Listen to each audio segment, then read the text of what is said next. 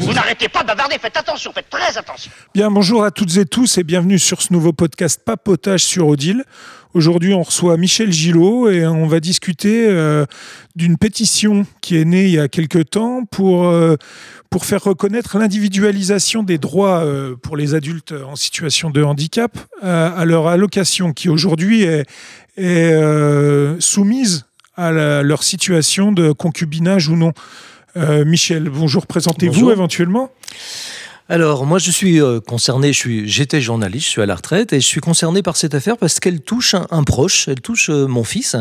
Euh, mon fils était titulaire de l'allocation adulte handicapé, il percevait 860 euros par mois. Et lorsque lui et sa compagne se sont mis à habiter ensemble, lorsqu'ils ont concubiné, Quelques mois après, deux, mois ou trois mois après, la CAF lui a euh, supprimé littéralement euh, son allocation. Alors ceci pour une raison simple, c'est une vieille règle, hein, mais en fait euh, qui était plutôt passée inaperçue de- pendant longtemps. Euh, pour le calcul de l'allocation adulte handicapé, entre en compte les revenus du conjoint. C'est-à-dire que cette allocation, elle est individuelle, hein, elle touche quelqu'un, c'est une compensation de handicap, hein, elle touche quelqu'un qui est frappé par un, handicap. Mais pour calculer son, son montant, eh bien, euh, les choses seront très très différentes si cette personne handicapée vit seule ou si elle vit en couple. Si elle vit en couple, dans beaucoup de cas, elle perd son allocation. Alors, c'est une aberration totale, hein, puisqu'il s'agit d'une compensation de, de handicap individuel censée favoriser l'autonomie des personnes handicapées. Bonjour l'autonomie, puisque dès qu'elles se mettent en couple ou en concubinage, elles perdent ce revenu qui leur était propre et elles se retrouvent entièrement dépendantes des revenus de leur conjoint. Voilà. Alors, euh, pourquoi on s'en rend compte maintenant? Pourquoi ça, ça vient se- euh, sur, le, sur le devant de la scène maintenant? Alors, ce sont les, les parlementaires qui se sont agités sur cette question. Il faut remonter euh, en 2018, il y a une première tentative pour mettre fin à cette situation et demander l'individualisation hein, de l'allocation. Elle était portée par Marie-Georges Buffet, qui est une députée euh, communiste. Euh, donc elle a déposé un projet de loi à l'Assemblée nationale et ce projet de loi a été retoqué. hein. Il y a eu, hum, ils étaient 80, je crois, à voter pour. Il n'est pas passé. Et il y a eu en février dernier, février 2020, une autre tentative qui cette fois-ci a été portée par un député centriste. Et cette fois-ci, la loi est passée. Alors, comme passe un certain nombre de lois parfois à l'Assemblée, un petit, un petit coup de force, ça se passe tard, un, soir, euh, la majorité a pas, a pas voulu, a pas vu venir le coup, les députés sont pas assez nombreux. Bref, quelques députés, la, la République en marche, font défection. Il y en a quatre qui votent la loi. Alors que le gouvernement est farouchement opposé à ce changement, la, secrétaire d'État Sophie Cluzel a, a déclaré plusieurs fois qu'elle ne voulait pas entendre parler de l'individualisation. Et la loi passe. Euh, une fois que la loi est passée à l'Assemblée, elle se retrouve au Sénat. Pour l'instant, le Sénat ne l'a pas mis à l'ordre du jour.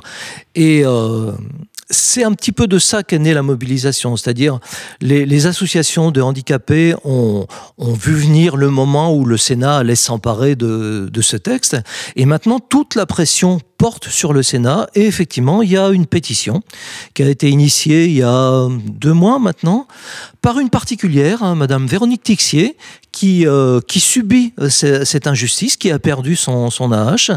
Et cette pétition a été déposée sur le site du Sénat, qui prévoit ça. hein. Il, y a un, site pétition sur, le Sénat. Et euh, avant les fêtes, elle était à 25 000 signatures. J'ai regardé tout à l'heure avant de venir, elle est à 64 000. Il lui reste à peu près un mois et demi pour arriver à cette barre fatidique des 100 000 où le Sénat serait obligé de, de regarder un petit peu cette affaire. Voilà. Et euh, on peut la trouver où Cette, euh, cette euh, pétition, elle tourne, c'est les associations euh, en lien avec euh, les, les, les gens en situation de handicap qui la transmettent. On peut la trouver sur le, sur le web, sur, Alors, on peut la trouver sur le site du Sénat. sur le site Hein, du Sénat. Sur le site du C1, il y, a il y a une partie du site qui est réservée aux, aux pétitions. Alors, pour la signer, il faut se connecter avec France Connect. Alors, c'est un système que, bon, pas mal de gens connaissent maintenant. Pas forcément tout le monde. On peut penser que c'est quand même un petit frein à la, à la signature de, de cette pétition. France Connect, c'est ce qu'on utilise parfois pour se connecter sur Amélie, euh, sur le site des impôts. euh, C'est ça. Voilà. hein. Bon, n'empêche qu'elle marche. Alors, il semble y avoir quand même une, un mouvement d'opinion. Hein. Euh, on peut citer en, en vrac l'humoriste qui intervient sur France Inter, Nicole Ferroni, qui, euh, en une année, a consacré trois fois sa chronique, euh, de, de, façon à, à la fois euh, joyeuse, humoristique, mais rentre dedans quand même. Elle, elle mâchait pas ses mots. Donc, je pense que euh, la dernière fois remonte au mois de novembre. Donc, euh, cette, cette situation commence à émerger dans le, dans le débat public. Il y a eu un papier sur Libération, euh, décembre. Et puis, dans le 28 minutes d'Arte, il y a quelques jours, début janvier, euh, Elisabeth Quint et Nadia Dam, euh, qui recevaient une, une, une avocate euh, handicapée elle-même, se sont fait l'écho, toutes les deux, de, de, la pétition. Donc il commence à émerger un petit mouvement d'opinion là-dessus. Voilà. Alors pourquoi, pourquoi ça, ça, ça fait pas plus son chemin parmi les po politiques, notamment dans l'exécutif? C'est juste une histoire de gros sous? On peut le, on peut le penser, oui. Alors après, euh, en ce moment, il y a un, sénateur, le vice-président de la commission des, affaires sociales, qui a entrepris de chiffrer ce que coûterait cette mesure, hein, de, mettre fin à la, prise en compte des revenus du conjoint. Je ne connais pas les résultats du chiffrage. Euh, il y a un argument idéologique qui est, souvent développé par Sophie Cluzel, la secrétaire d'État aux, aux, personnes handicapées, qui dit non, non, tout ça c'est l'assistanat. Nous, on, on met l'accent sur le retour des handicapés dans le monde du travail. Sauf que évidemment, c'est une idiotie sans nom, puisque précisément cette allocation a été euh, inventé pour compenser que ces personnes ont un gros problème d'accès au travail. Donc c'est un peu le serpent se mord la queue. Moi j'ai écrit aux trois députés de mon département, euh, la Saône-et-Loire, deux, deux m'ont répondu. Euh, on invite tout le monde à faire la même chose. Hein. Moi je suis prêt à, je l'ai déjà fait d'ailleurs, hein, à aider des personnes à rédiger leurs lettres. Hein, si des personnes se sentent pas forcément à l'aise avec l'écrit, euh, on peut on peut donner des coups de main. Il faut créer un mouvement d'opinion suffisamment fort. Ce qu'on peut espérer, c'est que ça fasse un peu quand la majorité s'était un peu couverte de honte à propos de l'allongement du congé pour le décès d'un enfant. Voilà. Le gouvernement et la majorité s'étaient opposés à cette mesure.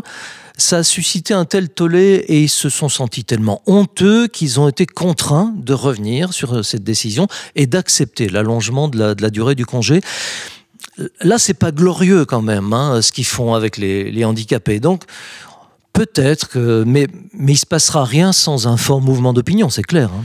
On parle d'autonomie, justement, là, c'est une, coupure de cette autonomie, mais c'est aussi simplement de la dignité, quoi, pour ces gens-là, de pouvoir euh, assumer seuls ce qu'est leur vie. Ils n'ont pas choisi leur handicap. Et qu'est-ce qu'on peut en, dire de ça? Le, le gouvernement réagit pas à ce genre d'argument? Bon, en tout cas, moi, pour l'instant, j'ai entendu, euh, j'ai rien entendu sur, sur ce thème, mais effectivement, c'est très important. Alors, euh, moi, je prends l'exemple le, de mon fils. Hein, il, touchait une, une qui lui permettait tout simplement de participer aux, frais du ménage. Hein. Son âge couvrait le loyer et les charges sociales. Euh, maintenant, il est entièrement euh, dépendant des revenus de sa compagne.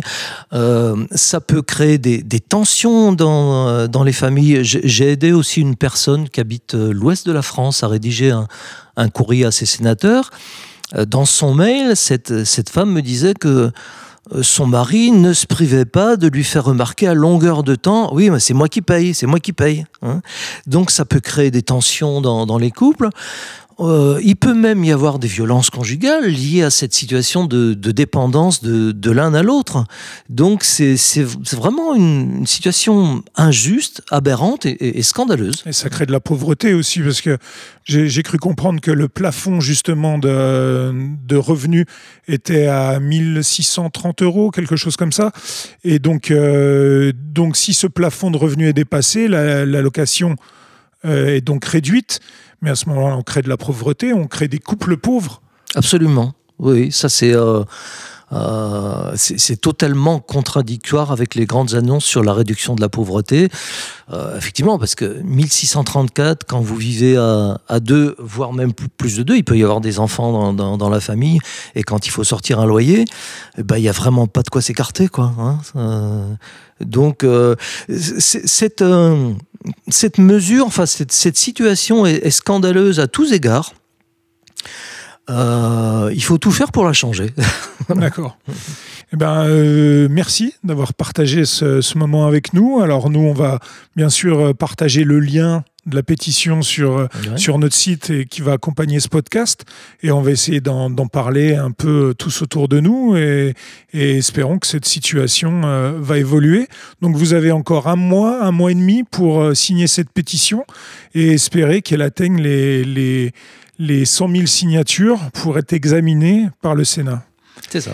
Michel Gillot, merci. Merci à vous. Et à très bientôt sur Odile pour un nouveau papotage.